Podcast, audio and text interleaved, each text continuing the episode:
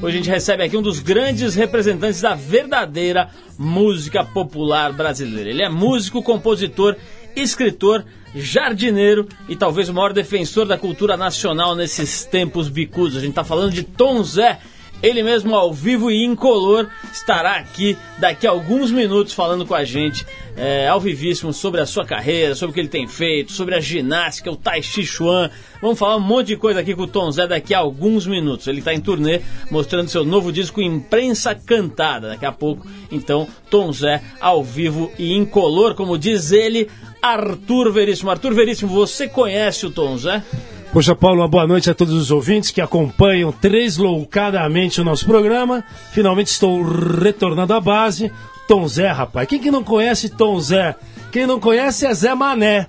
Muito bem, Arthur Veríssimo. Então vamos convidar todos os Zé Manés que queiram conhecer, que não conhecem, queiram conhecer. O Tom Zé, daqui a pouquinho ele está aqui com a gente ao vivo. A gente abre o programa com um clássico do Eric Clapton, que, bom, enfim, foi cantado por muita gente. Bob Marley, meio mundo é, gravou essa música, I Shot the Sheriff, no clássico, na clássica voz de Eric Clapton. I shot the sheriff, but I did not shoot the deputy.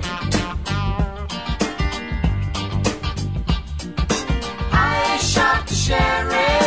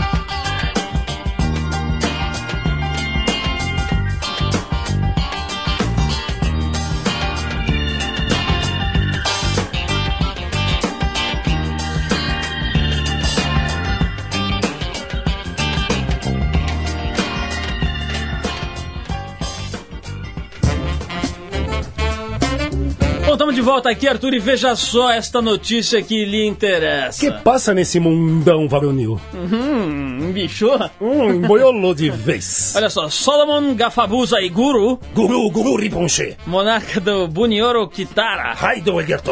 antigo reino do sul da atual Uganda, anunciou na última semana que vai processar o Reino Unido e vai pedir um trilhão de libras esterlinas, cerca de 5 trilhões de reais, Paulo. para a coroa britânica. Ele quer tutu mesmo. Sim, o monarca tem um motivo bastante sério. O motivo do processo é a responsabilidade do Reino Unido no quase extermínio de seu povo no final do século XIX, além de acusar o exército bri- britânico de roubo sistemático de propriedades, gado e colheitas durante a ocupação militar da região entre 1894 e 1900. Na ação que será apresentada esse mês, Iguro afirma que as forças coloniais exterminaram 2 milhões de habitantes do país dele. A delegação britânica confirmou que recebeu o requerimento judicial, mas não emitiu nenhum comentário. Uganda foi uma colônia britânica até 1962, Arthur. A coisa realmente é séria. do- do- da, da forma que foi traçado a África pelos europeus, belgas, ingleses e franceses, realmente eles destruíram as etnias africanas. Não, e né, agora Paulo? toda hora que as pessoas querem citar como exemplo, veja o que os europeus estão fazendo pelo meio ambiente, Ah. veja o que os ingleses fizeram, não sei o quê. Não pode esquecer que os caras detonaram boa parte do mundo antes da cultura deles evoluir e chegar no estágio que está hoje.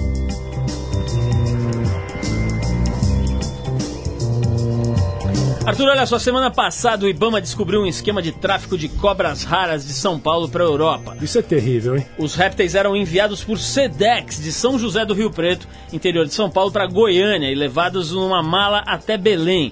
De lá eram enviados para a Holanda e distribuídos a outros países da Europa. O esquema foi descoberto quando um funcionário encontrou 12 cobras durante uma fiscalização de rotina no centro de distribuição dos Correios de Goiânia. Imagina o cara ali, abrindo caixa, encontrando carta, bolo de, de Natal, panetone, e de repente sai uma serpente viva ali de uma caixa de Sedex. Segundo o Ibama, são espécies raras que vivem na Amazônia e na Mata Atlântica e estão avaliadas em cerca de mil dólares no mercado negro. O dest- destinatário das encomendas, Fábio Kleber Silva, foi preso em flagrante em casa por tráfico internacional de animais e maus tratos. As cobras devem ser levadas para o zoológico de Goiânia. Paulo, isso é a ponta do iceberg. Se eles descobriram agora, imagine a quantidade de cobras, pássaros e outros animais em extinção da nossa fauna brasileira, né, É Paulo? uma tristeza e a gente tem que lembrar nessa hora do que está acontecendo no zoológico de São Paulo. Não, né? isso é uma barbaridade, né? Indiscriminada e tomara que cheguem a alguma conclusão, né? porque até agora só vem os animais morrendo, quase 70 animais e não se sabe direito o que, que aconteceu. Mas vamos tocar um sonzinho lá. aqui que tem a ver, obviamente, com o nosso entrevistado de hoje, essa figura clássica da música popular brasileira, Tom Zé. A gente vai tocar um som do Talking Heads, a banda do David Byrne, né? Que foi o redescobridor, digamos assim, do Tom Zé. E a faixa é um dos maiores clássicos dessa banda. E você sabe, Arthur, a Burning. tradução seria, seria mais ou menos o seguinte: Pegando fogo, A casa né? tá caindo, mano. É, isso aí. O nome em inglês, Burning Down the House. Lá. Clássico mesmo.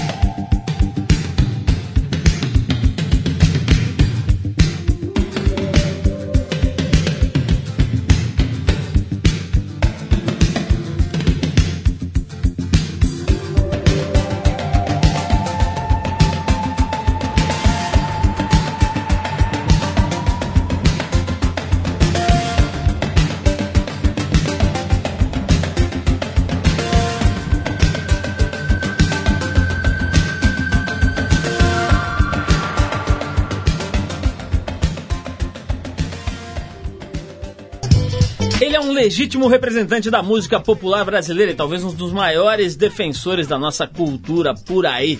Depois de um período bastante difícil no pós-tropicalismo, onde quase caiu no esquecimento absoluto, sua carreira deu uma reviravolta, uma guinada radical. No fim da década de 80, o ex-Talking Heads David Byrne teve acesso à sua obra e, depois de considerá-lo um gênio, editou e lançou mundialmente uma coletânea com seus melhores trabalhos.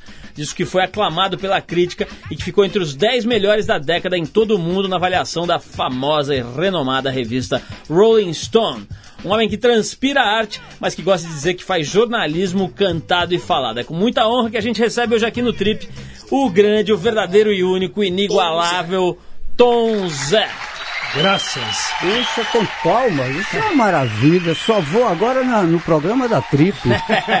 Muito obrigado, Tom Zé. A sua presença aqui é inenarrável. No Pra DG a gente está ouvindo o novo disco do Tom Zé, que é o Imprensa Cantada, que foi lançado no fim do ano passado pelo pessoal da Trama. Tom, essa história de você dizer que faz jornalismo cantado e falado, explica um pouco que a gente não entendeu, que nós somos um pouco burros. E aqui. somos jornalistas também, né? Bravos.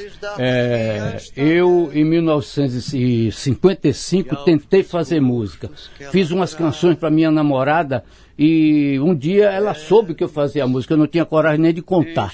E me pediu para ir cantar. Eu cheguei lá todo contente, com o violão na mão, falei, agora eu conquisto essa moça. Sentei para tocar, a voz não saía. Passei a tarde lá e a voz não Você saiu. deu uma brochada oral, então. Foi esse fracasso que me tornou um, jorna- um- um cara fazendo jornalismo cantado. Porque eu vi que não dava certo fazer música normal, o tal do mainstream. Então passei a fazer pequenas reportagens com aquilo que a pessoa vivia, um assunto espelho que eu botava na cara da pessoa e que ele era obrigado a deslocar o pensamento dele para a expectativa de um procedimento de cantor, mas como um procedimento de narrador de história, e assim eu comecei. Tanto que até hoje, quando eu faço a coisa mais normal daquilo que me trouxe até aqui, faço o imprensa cantada, né? Mas, Tom Zé, é, localiza os nossos ouvintes. aqui, é, isso, isso em 55, como você falou, nem eu e o Paulo havíamos nascido. claro. Que cidade era essa? Em que local? Que país era esse? Você estava dando o seu chaveco musical. Nas garotas. Irará, 1955. A garota ficou a tarde toda lá numa saia justa danada, dizendo que diabo eu fui pedir a ele para cantar. Ele tá aí nervoso, aflito. Se eu, se eu soubesse, não tinha pedido, que horror e tal. E 1955, Irará, eu, era, eu tinha 17 anos, férias de junho. E foi esse grande fracasso que me pôs, que me permitiu ver as minhas deficiências e foram as minhas deficiências que me pegaram pela mão porque eu sou um péssimo cantor, um péssimo compositor e um péssimo músico. Pô, tá no Pera aí, programa certo, porque nós somos péssimos radialistas É, também. mas não é isso que a crítica e o grande Né, público diz sobre você, Muito Tom Zé. bem. Pelo amor de Muito Deus. bem, mas aí já é outra conversa. Isso aí foi depois. No princípio, é, como tem em muito lugar hoje, que as pessoas ainda me evitam, e foi graças a saber disso e apoiado pela deficiência que tomou minha mão e me levou para um lugar seguro e me trouxe até aqui. Ô, Tom Zé, é verdade que seus pais eram comunistas, não deixavam você beber Coca-Cola, essas coisas? Meus tios, meus tios. Coca-Cola é coisa de, de Mormon. Que, que história é essa? É, é, eles diziam, não tome Coca-Cola, tome Guaraná Fratelli Vita, que era o refrigerante que tinha na Bahia naquele Ah. tempo, porque eles queriam, e também não podia ler quadrinho.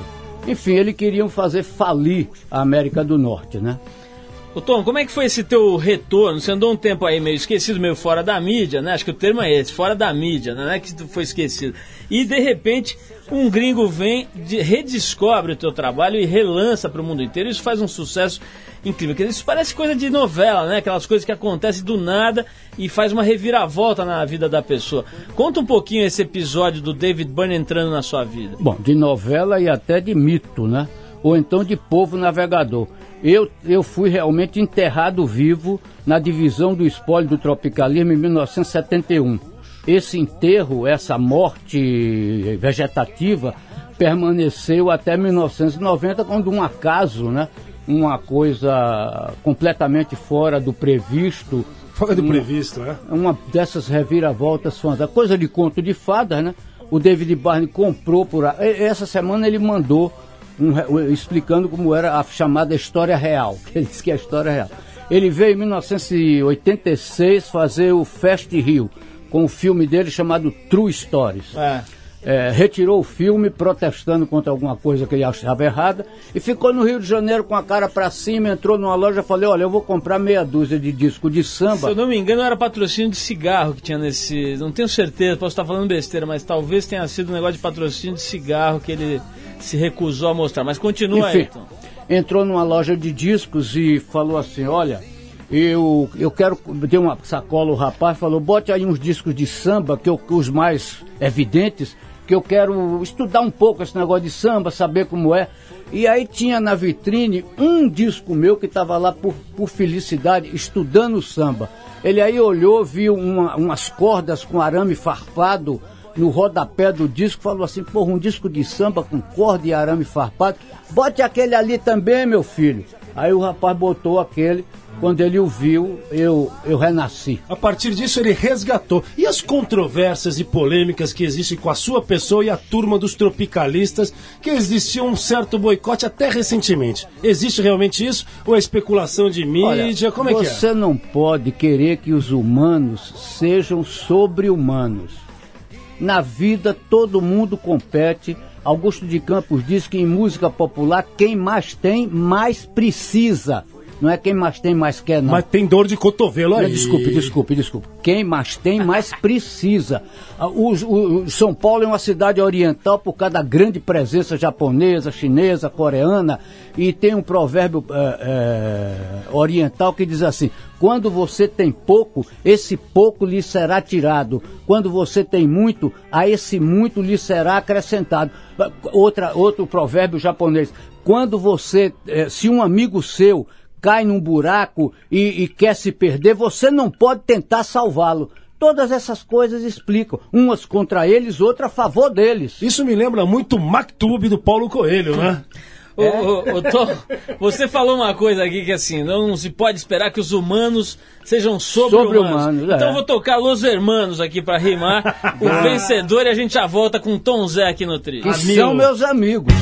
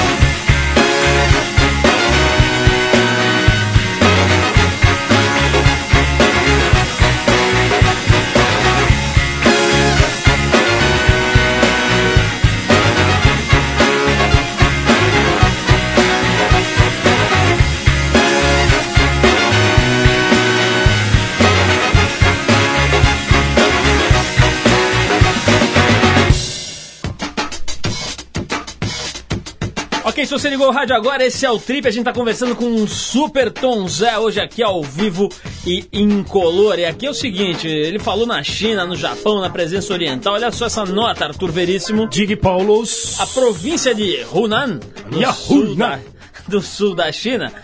Não foi muito bom esse- essa minha pronúncia. Vai lá, vai né?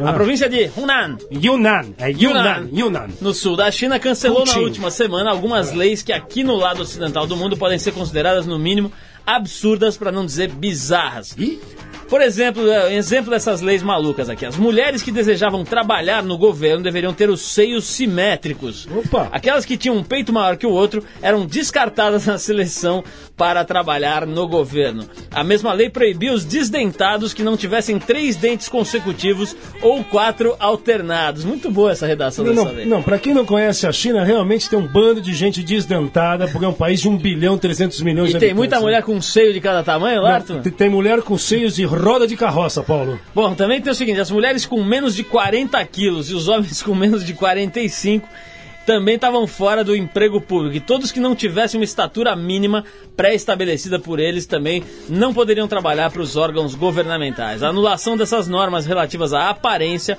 coincidiu com o cancelamento da lei que impediu o trabalho de pessoas portadoras do vírus da hepatite B de trabalhar, embora continue em vigor para aqueles que desenvolveram a doença. Então você vê que a China tem um lado altamente desenvolvido, tecnologia, etc., e tem um outro lado que realmente parece pertencer ao passado longínquo, Arthur. Da pré-história, Paulo. Mas vamos falar de atualidades, vamos falar com o próprio é assim. Tom Zé. Vamos ouvir um pouquinho o que tá tocando aí. né? Termodinâmica Ah, desintoxica de tanto rock, né? Nem um choque, nem um choque. Que embalinho bom, hein? Que levada é essa, Tom Zé? Você sabe quando o Gilberto Gil mostrou um. Como é o nome dessa música lá que vocês falaram o nome que. I Shot the Sheriff?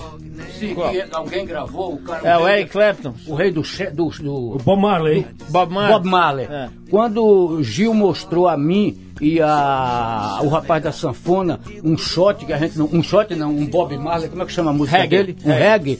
Nós dissemos assim, mas isso é um shot descarado. Olha só. Ô Tom, falando no Gil, né? Todo mundo tá acompanhando aí com muita atenção, né? a- a- o ministério do sob o comando de um músico, de um artista, etc. Como é que você tá, tá vendo aí a tua avaliação do, do Gil como ministro? O que, que você tá achando? O nosso ministro bailarino. Bailarino que só vive viajando. Bom, eu tive um contato com o Gil quando eu fui fazer o, o Midem lá no sul da França. Ele estava novo ainda no ministério e estava sendo entrevistado.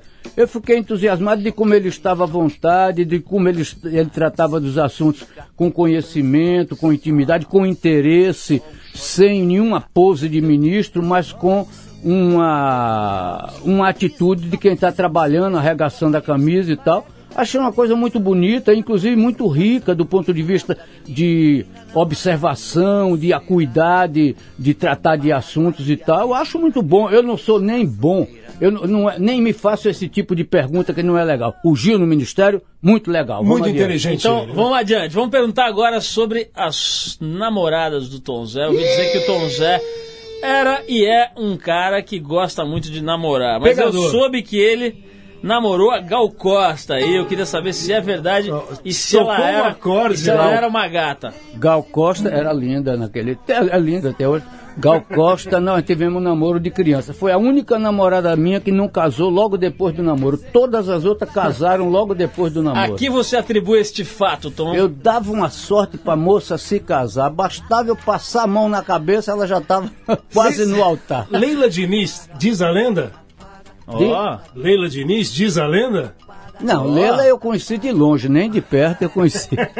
Mas Tom, você era um cara mais pra namorador, assim, que ficava ciscando de galho em galho, ou você era um cara que ficava muito tempo com as suas namoradas? Não, minha, minha psicanalista diz que esse negócio de sexo era muito importante para mim a vida toda, que eu tinha muita, que era a maneira que eu achei para me salvar dos problemas que tive, do complexo de inferioridade. Mas ela disse do- isso na cama com você, é verdade? Não, ela disse lá no, no Ah, consultório. Ah, foi uma coisa mais normal. E que e que o fato de eu ter sido enterrado vivo a primeira vez em 1940, quando eu compreendi o, rec- o, a- que eu era um recusado dentro da família, me fez ficar muito tímido. Eu não sei se você sabe, eu sou muito tímido. Hoje parece que eu passei por cima dessas coisas, estou aqui conversando com vocês como se eu fosse um homem civilizado. Isso é mentira, eu sou um tabaré, um caipira, né?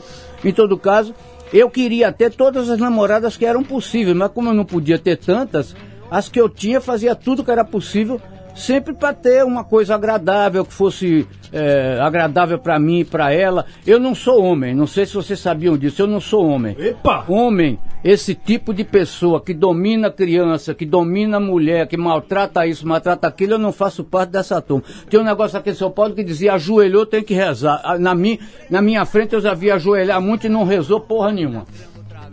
Muito bem, então Zé, agora, assim, do fundo do seu coração, eu vejo tantos músicos dizerem que, ah, eu sou, é, é, é, eu sou fã ardoroso e graças ao João Gilberto eu tenho essa minha carreira de música. Eu acredito que você já é o Gonzagão, ou tô errado?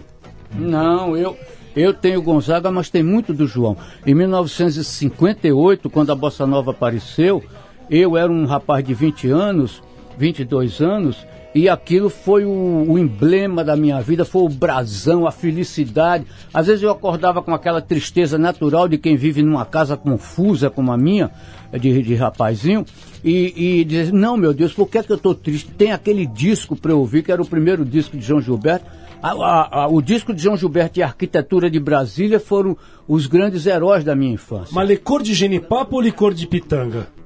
Muito boa Mirará era licor de ginipapo e licor de outra coisa. não era de Pitanga, pitanga, de não. mangaba. Man- não, não é mangaba também. Cajá. Ginipapo, não, não. Ginipapo. Siriguela. Não, não, não. Isso, essas, essas frutas são novas. No meu tempo nem tinha essas frutas. Mas genipapo tinha. Ginipapo tinha. Arthur, muito obrigado por essa intervenção frutífera muito importante aqui no programa. Agora nós vamos tocar uma música aqui, depois nós vamos voltar falando de Estados Unidos. O Tom Zé vai tocar uma musiquinha aqui ao vivo, mas eu vou tocar um som agora de uma banda que está fazendo bastante sucesso de um tempo pra cá e com a qual o Tom Zé já tocou no Free Jazz em 99. Tô falando da banda Cake e a faixa é o Never There. Os caras são bons, né? I need your arms around me. I need to feel your touch.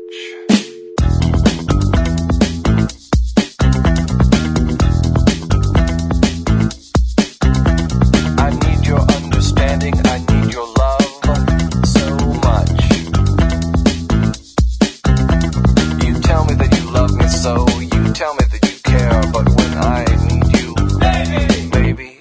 never there.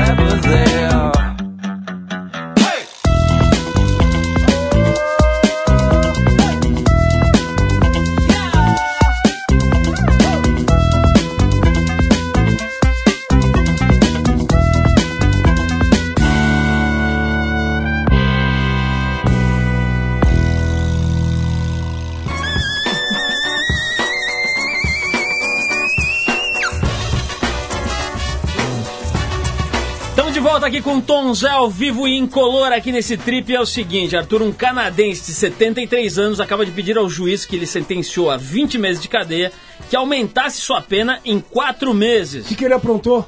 Olha, o Ângelo Fotti, Fote? sim, Fotti, Fotini. Angelo Fotti não gostou nem um pouco de saber que com a pena original ele iria ser mandado para uma prisão provinciana, onde não é permitido fumar cigarros. Ê, cigarreta. Para que ele pudesse manter o seu horrível vício, Bastone o- cigarríticos. O advogado pediu ao juiz que a pena fosse aumentada para 24 meses, o que lhe destinaria a uma prisão federal onde o tabagismo é permitido. Já que o assunto é cigarro, o prefeito do Rio de Janeiro, César Maia, assinou na última semana um decreto que proíbe a propaganda de cigarros, bebidas e alimentos a menos de 200 metros da entrada de todas as escolas municipais e particulares de educação infantil fundamental e também dos estabelecimentos de saúde da Prefeitura do Rio de Janeiro. A medida também proíbe a instalação de anúncios no interior e em locais a menos de 100 metros da entrada de prédios públicos municipais. O tabaco. É, o cerco ao tabaco vai aumentando. E Tom, aproveitando esse gancho aí, você já fumou, você já fez muita besteira de beber, fumar? Fala um pouquinho sobre os vacilos da sua juventude. Intoxicações em gerais. No- na minha juventude, com- porque o cinema de Hollywood dos anos 40 e 50 não fazia uma cena de queima- sem queimar uma dúzia de cigarro. É verdade. Quando você ficava rapaz ou fumava, não era homem, né? Desde criança que você sonhava em fumar, aquela coisa terrível, ia lá, acendia, porque fumar é uma das coisas mais irracionais do mundo, né? Uma coisa até você vomitava na primeira vez, passava mal e, e ia tentar outra vez, que coisa fantástica, né? Agora, Tom, você Que falou... demência, né? É, que demência. Você falou do cinema americano e você sempre critica muito uh, o- um lado aí da, da- da cultura americana, da- do posicionamento político eh, eh, norte-americano. Mas por outro lado, né, você de uma certa forma foi resgatado por um americano que é o David Byrne. Mudou a tua visão? Quer dizer, esse fenômeno do David Byrne te relançar para o mundo, etc. Mudou um pouco a tua visão sobre o povo norte-americano? E o sucesso dele na América também, né? Isso, o seu sucesso na América ou, é- ou você continua pensando exatamente da mesma forma? Mas o sucesso que eu fiz na América, inclusive com o David Barney, é justamente com a parte da população da América que não está de acordo com tudo isso que a América faz, né? Isso aí. Ô Tom, e como é que é teu relacionamento com as figuras clássicas aí, principais do tropicalismo hoje? Por exemplo, você é um cara que troca ideia, tem relacionamento com o Caetano hoje em dia, ou vocês estão muito distantes? Com Jorge Benjor também.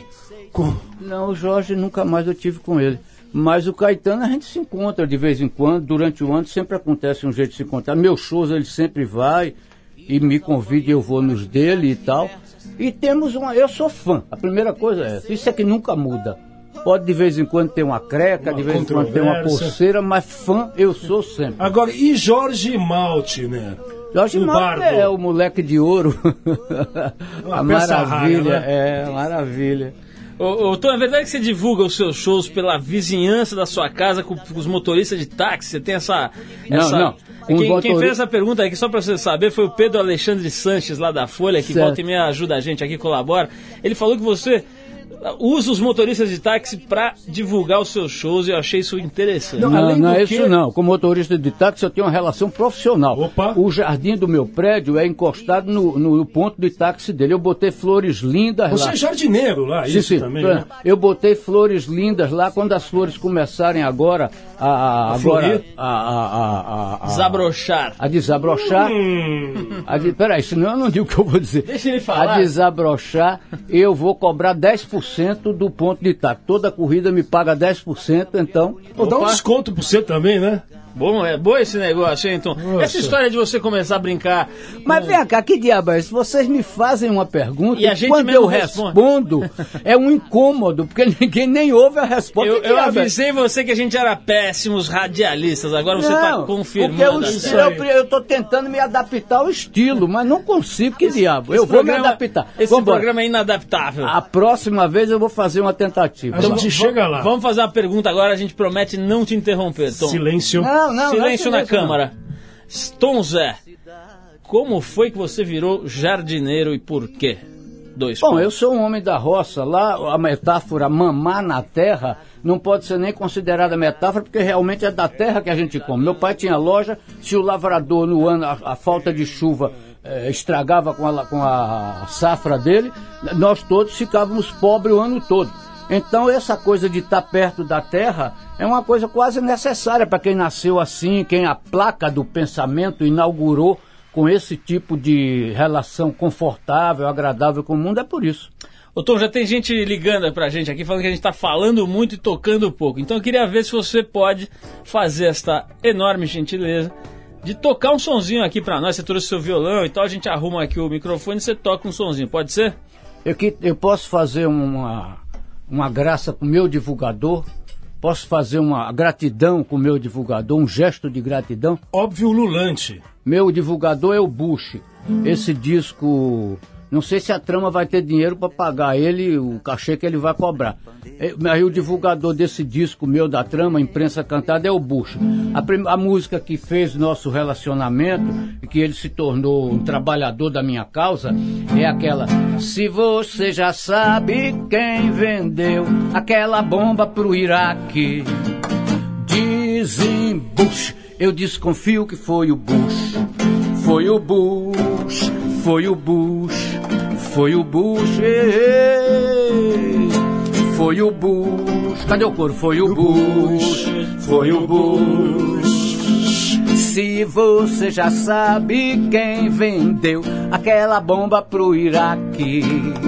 Dizem Bush, eu desconfio que foi o Bush. Foi o Bush, foi o Bush, foi o Bush, foi o Bush. Ei, ei, ei, Foi o Bush, foi Bush, foi o Bush. Onde é, onde é? Onde haverá recurso para dar um bom repuxo no companheiro bucho. Quem arranja um alicate que ajeite aquela fase ou corrija aquele fuso. Talvez um parafuso que tá faltando nele melhore aquele abuso. Um chip que desligue aquele terremoto, aquela qualquer luxo. Se você já sabe quem vendeu aquela bomba pro Iraque. Dizem Bush, eu desconfio que foi o Bush. Foi o Bush, foi o Bush, foi o Bush. Ei, ei, ei, ei, ei, foi o Bush, foi o Bush, foi o Bush.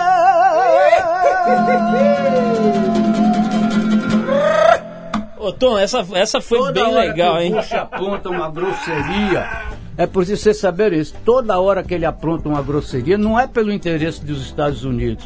Toda hora que ele apronta uma cavalice daquela, uma violência daquela que sai no jornal, ele está fazendo isso para poder divulgar meu disco. Tá explicado, então. Tom, é verdade, essa- eu tô vendo aqui na- na- nas perguntas aqui que você normalmente nem gosta muito de ouvir música. É verdade essa história? Você não fica ouvindo música na sua casa?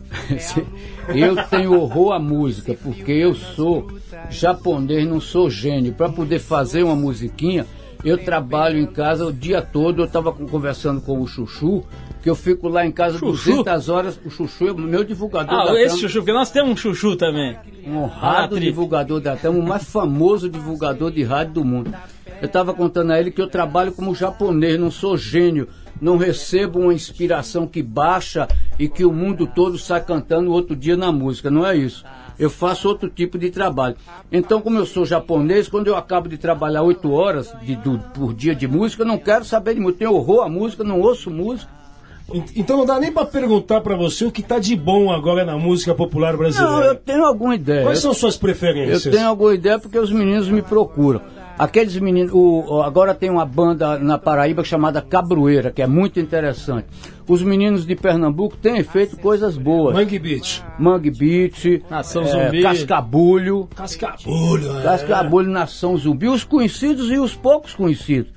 Cascabulho fez um disco lindo esse ano. Eu até mandei pro David Barnes. Tom, eu sei que você não ouve muita música, mas essa aqui acho que você vai gostar. São é de uns meninos novos também, estão começando aí, mas a gente acha que tem futuro. A banda se chama Mutantes e a faixa Jardim Elétrico.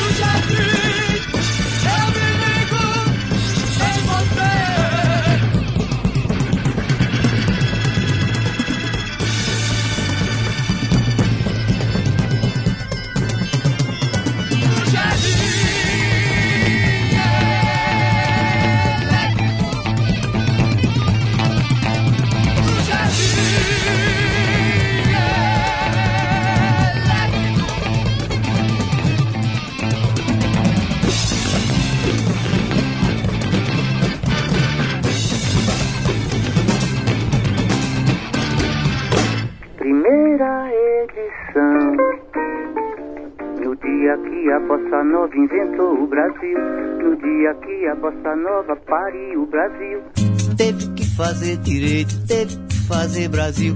Esse aí é o Tom Zé, o Tom Zé tá aqui com a gente. Ô Tom, estamos voltando aqui ao programa depois de ouvir essa musiquinha. Eu queria te perguntar o seguinte: tem uma frase sua aqui que diz o seguinte: eu, quando li o livro do Euclides da Cunha, Os Sertões, quando eu era adolescente, me tornei analfabeto. Como assim, Tom? Explique, por favor. Bom, é o seguinte. Puxa vida, isso é tão difícil. Olha, esse programa da revista Tipo é mais alegre. Vamos falar de coisa mais leve. Cê- vai. então vamos pular, Não é. sei responder isso com rapidez. É muito Vambora. cabeça. Então vamos perguntar uma outra coisa, Tom. Esse negócio de Tai Chi Chuan, qual a importância disso na sua existência? Meu, Tai Chi Chuan é que eu sei que minha irmã dava aula de tap dance pra você. Conta Isso pra mesmo. nós isso. Opa! Isso mesmo. A Vieira de Mello, irmã dele, me dava aula nos anos 80. Não, eu sou muito nervoso, muito tímido. é, aprendi a vencer essa timidez com uma luta terrível.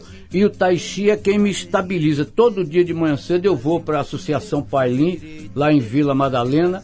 E faço Tai Chi 6, 7 horas da manhã, 8 horas, estou calmo para começar a trabalhar. Porque diariamente você tá lá se exercitando. Tô- diariamente.